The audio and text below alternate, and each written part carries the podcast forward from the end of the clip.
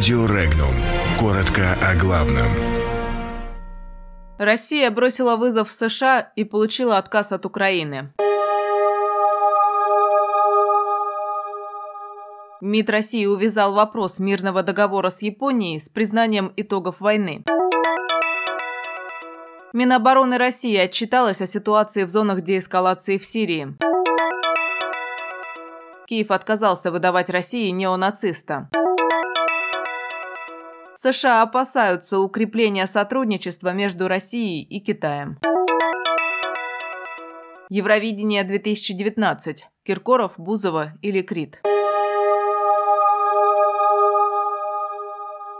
Министерство иностранных дел России заявило, что ключевым условием для решения проблемы мирного договора с Японией является признание японской стороной итогов Второй мировой войны в полном объеме, включая суверенитет России над Южными Курильскими островами. Также в ведомстве дежурно указали на необходимость вывести российско-японские отношения на качественно новый уровень подлинного доверия и партнерства. Отмечена важность взаимопонимания между народами двух стран.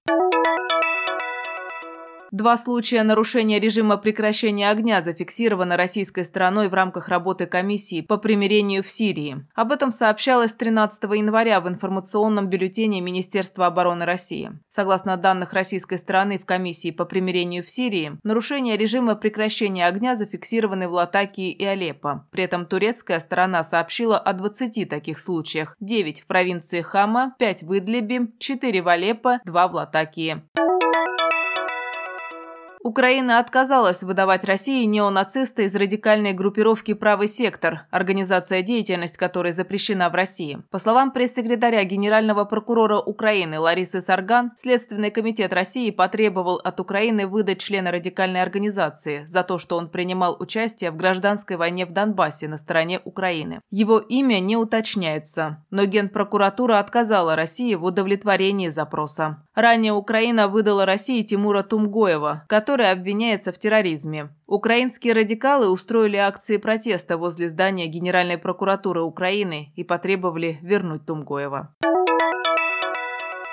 Усиление сотрудничества между Китаем и Россией бросает вызов Соединенным Штатам. К такому выводу пришли эксперты издания The National Interest. Эксперты отмечают, что укрепление связи между Россией и Китаем лишает США преимущества, которым Соединенные Штаты наслаждались во второй половине Холодной войны. Тогда, по мнению авторов, отношения Вашингтона с Москвой или Пекином были лучше, чем у СССР и Китая между собой. С другой стороны, по мнению аналитиков, полноценного альянса между Россией и Китаем Китаем пока не получается. Эксперты предполагают, что Китай не готов строить более тесный союз с Россией в ущерб отношениям с Соединенными Штатами.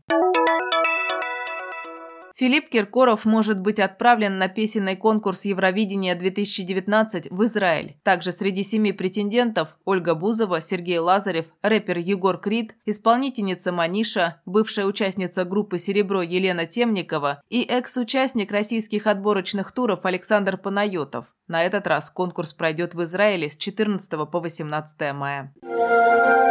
Подробности читайте на сайте Regnum.ru.